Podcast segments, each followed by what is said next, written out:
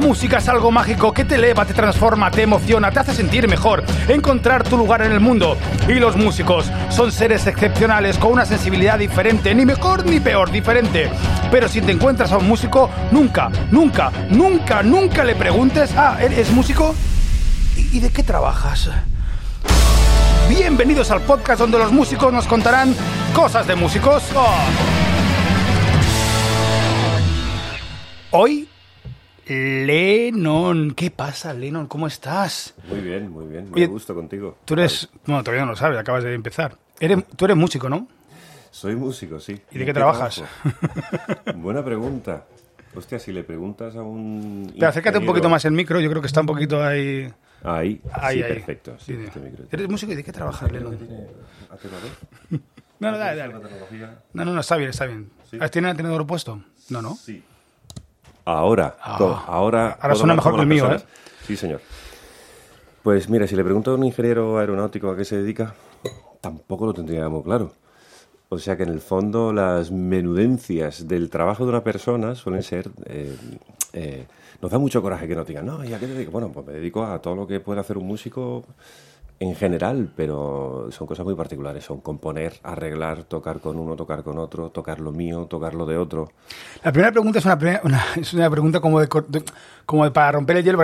sí, sí, trabajo de músico. Si este hubiera sido tan sencillo como. Porque vamos a entrar en todo lo que haces, que haces muchas cosas.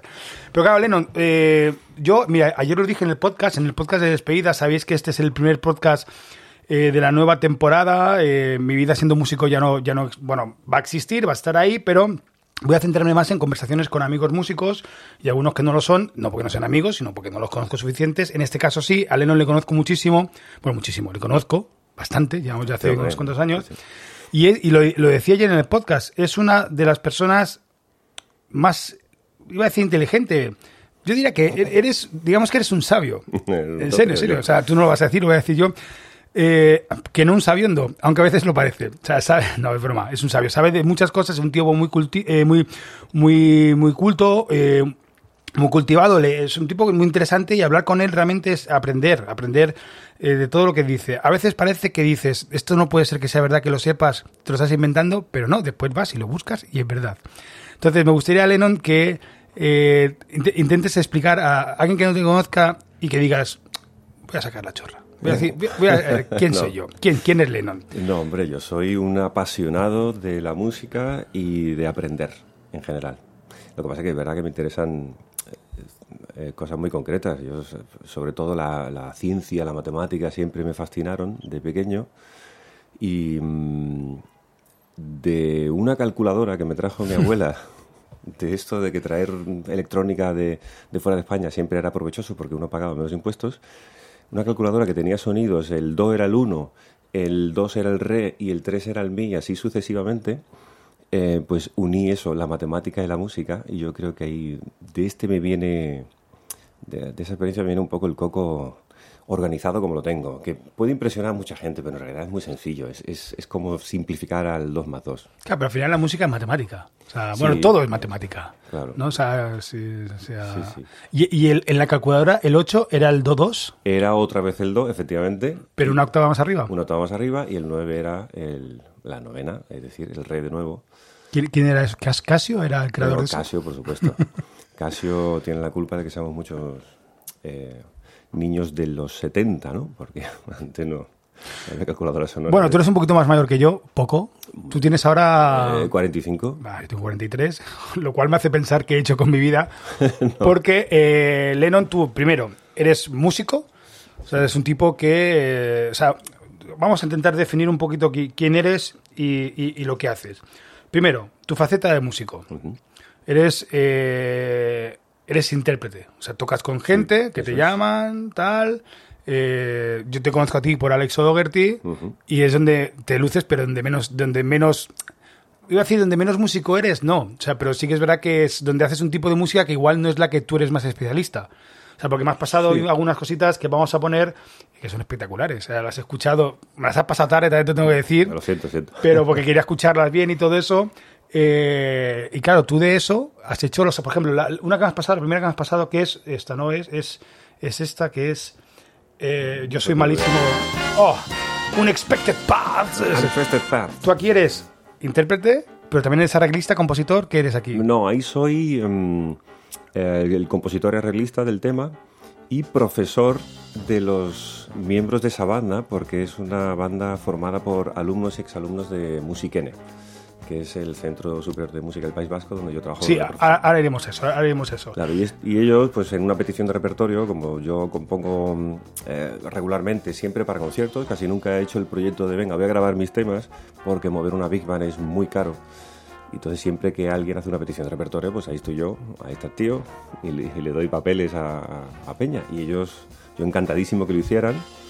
Y, en fin, un disco fantástico, un primer disco que han hecho realmente espectacular. Qué bien. bueno. Entonces, eres eh, músico-intérprete, to- tocas con, con- con mucha gente. Tienes una parte también de artista, porque también compones. eh, porque al final yo diferencio entre el músico que, De sesión, músico de ¿no? sesión que toca con otros, Claro. toca para otros, y lo hace mejor posible, el artista que es el que al final es el que compone, el que toca, el que da la cara. Esa, face- esa faceta la tienes también tú. O sea, tú tienes tus discos, tienes tu, o tus temas eh, que sean tuyos para ti, porque sí, no para otros. ¿Tú tienes esa parte? Sí, sí, pero no tanto. Yo admito que ahí me, me he relajado un poquito. O sea, sí he compuesto siempre y cuando he estado en una banda de músico de sesión, pues aporto repertorio. Entonces, al final, sí, forma parte de... ¿Te aporta repertorio tuyo? Sí, o- sí, mío, compuesto por mí, eh, y lo voy a interpretar la banda, pero al final es algo que no... Pero no te has planteado Lennon y los, eh, No, y los McCartney. no. Oye, muy buena. ¿De dónde viene lo de, Bueno, yo lo sé, pero explícanos de dónde viene lo de Lennon con una N, ¿no? ¿Era? Sí, con una N. Pues yo conozco a Lennon Álvarez, que es un. Es un eh, que ma- manda huevos que también que en mi, vida, en mi vida conozca dos Lennons. Ah, pues mira, tío. que es eh, Lennon bien. con dos Ns, eh, que es un, eh, un freestyler de, de baloncesto. Ajá, y se, hace llamar Lennon con dos Ns y me contó la historia, pero no sé por qué. ¿Tú, Lennon, por qué? Pues esto fue, pues yo tocaba en una orquesta de baile en mis inicios, que es la típica manera de iniciarse en, en esto de, de montar teclado, cargar, tocar mucho repertorio. Y mm, compartiendo con, con Alex Acanda, que es un bajista espectacular, al que ya no le sigo la pista, pero que es, es arreglista, compositor, también un pedazo de músico. De repente, muy aficionado a los Beatles, por supuesto, me vio toda la cara de John Lennon y ahí se quedó. Pero entonces, Ah, fue porque tenías la cara de John Lennon. en aquella época sí. Ese pelo largo y Efectivamente, mi barba, mi gafa ¿eh? redonda. Por ahí debe haber fotos. Pero, mm, o sea, era simple, parecido, porque ni siquiera era yo un gran fan de los Beatles, admito. Me encantan, pero no, es, no eran los discos que yo prefería ponerme, ¿no? No era algo así. Y, luego lo de con una N, que es algo que me pongo serio cada vez que hago algo de grabación, es con una N porque lo registré así en la, en la AIE, precisamente para cobrar como intérprete los discos cada vez que me ponían Lennon. Y como me lo escribían mal, el Lennon con una N me lo habían escrito en más de un disco. Ah, pero estás en la. Yo pensaba que estabas como Miguel Ángel López, no como. como... Sí, pero se pueden tener varios nombres. Ah, Registros bueno. como. eh, pueden ser seudónimos, pueden ser em, eh, apelativos, en fin, de algún tipo. Tú puedes registrar la manera en que se te pone en un disco. Ah, qué bueno. Si te pone con otro nombre, tendrás que cobrarlo igual. Qué bueno. Y ahí estoy como Lennon. Como Lennon, como Lennon López, como Miguel Lennon, porque me han puesto ya de todo. Entonces, registro Pero, todo eso. ¿Y nunca te has planteado hacer un proyecto tuyo? Sí, bueno. o igual tienes, ¿eh? ¿Tienes algún que yo sepa, no tienes ningún disco tuyo solo no, a de mi todo. nombre no, no. Además, habrás podido buscar, la gente me, me dice, oye, ¿pero qué has hecho tú? Que es que te busco y no encuentro nada. Digo, pues puedes seguir buscando porque a mi nombre pocas veces me he animado a hacer algo. Lo que sí he hecho, por ejemplo, he sido arreglista de, de lo que te he pasado antes de Villancicos. He hecho em, prácticamente todo el repertorio de dos discos de Villancicos con una banda, un octeto de Cádiz. Y, y estoy muy orgulloso de ese trabajo en el que sí puedo decir ser el artista principal como compositor arreglista y en, ocasionalmente como pianista, porque también he tocado ahí. Pero realmente es un octeto de jazz, suele ser un- una cosa coral y son ocho pedazos de músicos tocando Ya. y compartiendo grandes solistas que ahí está Pedro Cortejosa, Carlos Violada, Libi Calvo, eh, Jesús Núñez, eh, eh, José López, Juan Sainz, que somos un... ah, Miguel Barrones al trombón. Y mm, es un octeto como hacemos en Cádiz, de nueve, de once. Que eso era lo que has pasado último en Quiero- los, en los- en los WAPs. en Pues los- por- sí. por- o sea, puedes, puedes, Exactamente. puede, puedes, puede ser esto. Es eso, Oh. eso es un, es un tanguillo de Cádiz, lo grabamos allí. A ver, vamos a escuchar. Y eso todos los arreglos son tuyos, total. Es. Pues es un- partitura. pero basado en un villancico real, ¿no? O sea, un Basado en un villancico- villancico clásico de, de andaluz, yo creo que es de, de Cádiz, yo no lo recuerdo de, de ser muy popular, pero buscando en el cancionero encuentras melodías bonitas, las haces y las empaquetas como villancico. mira, mira, mira.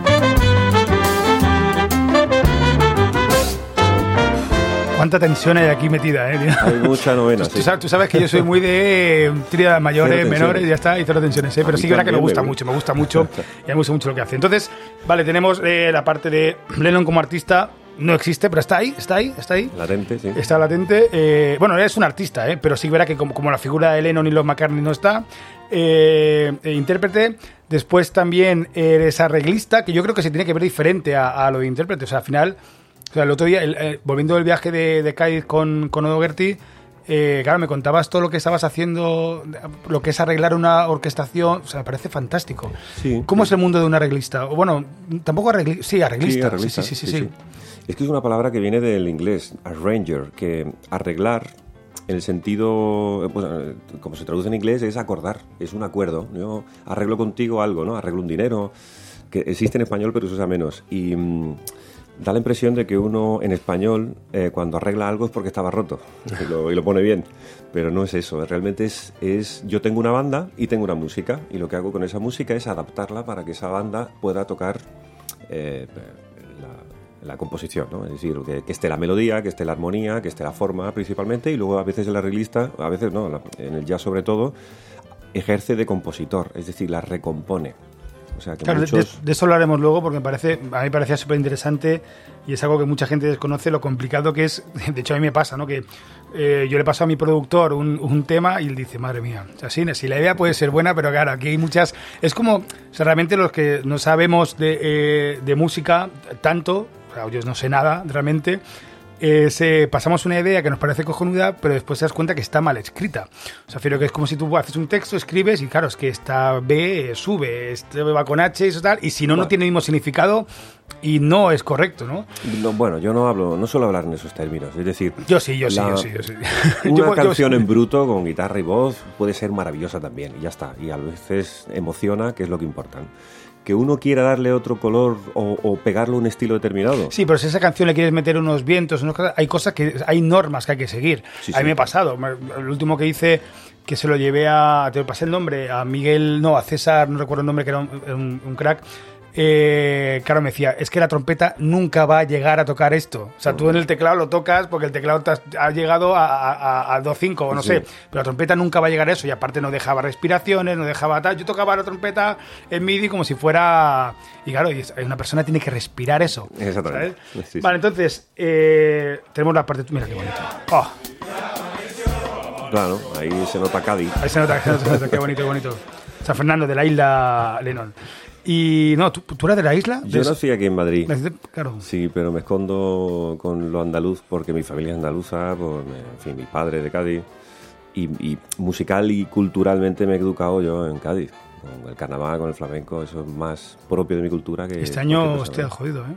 O sea, Sí. No va a haber carnaval, ¿sabes? ¿no? No, No están, no, están, en- no están en- ya no están ensayando, no, que tenían no. que empezar a ensayar ahora Sí, sí. y han dicho que no, que no, no pueden, no se Sí, puede. lo que pasa es que eso, pri- primero dudo que no haya un carnaval, aunque sea alternativo, o el que se dice chiquito, o el que se dice callejero, o ilegal, ¿no? El ilegal es el que no concursa. Es decir, lo que no va a haber es concurso, creo yo. Y no hay concurso porque tampoco los autores, o sea, con- hay tantas medidas que el, el propio autor de carnaval no tiene capacidad para reunir a personas en las No. condiciones higiénicas y sanitarias necesarias para ensayar lo suyo. Es decir, ellos... ¿Por, por cuándo es el carnaval? ¿Cuándo es en marzo? Febrero, sí, Febrero, yo no sé la febrero. fecha del año que viene, pero por ahí. Bueno, yo qué sé. Y después tenemos eh, músico, intérprete, arreglista y profesor. Y profesor, eso es. Profesor de musiquene. Eso es. Que el, el otro día, por ejemplo, por cierto, estuve hablando con un tipo que estuvo haciendo clases en. eh, se hizo eh, el curso de la SMUC, en eh, SMUCes, Sí, en Barcelona. la Escuela Superior de Cataluña. ¿no? Y se ve que para entrar eran como ciento y pico personas, le hicieron, o sea, hacen mil exámenes, entra uno. Pues coño, si es que si de ciento y pico personas entras, realmente te hace falta ir a eso, tiene que ser un crack para entrar. Y está SMUC, o sea, creo que me, me dijiste por, eh, por orden, o sea, hay como tres o cuatro escuelas en España de música moderna y música clásica o contemporánea eh, tops, ¿no? Que es eh, Musiquene, SMUC, el Liceo y el taller de Musics, ¿no? El Musics. Bueno, eh, hay bastantes más y yo creo que cada una empieza ya a tener un prestigio gracias a los años, ¿no? El recorrido que están teniendo. Yo me refería a estos superiores que mm, empiezan a adoptar programas de jazz, programas de música antigua, programas alternativos, o por, ejemplo sonología o cosas de, ¿no? de técnico de sonido. Em, esos han sido pocos siempre y ahora que empiezan a surgir, pues los pioneros son los que mejor eh, lo que mejor, lo llevan de, todo. La admisión de alumnos es de más calidad, los profesores también, eh, fue un primer filtro que hubo, que tiene muy buenos profesores, tanto en el País Vasco como, en Cataluña. Madrid nunca tuvo un centro superior y ahora se intenta, yo creo que la Escuela de Música Creativa está haciendo ahí una labor, creo que Alfonso X también está teniendo un programa de música moderna. Y son intentos muy buenos, pero hay que saber hasta qué punto eh, este ámbito de la enseñanza superior de jazz puede admitir a tantos alumnos primero y luego puede realmente licenciar a tanta gente para que sea profesional de algo muy complicado, que es ser músico de jazz.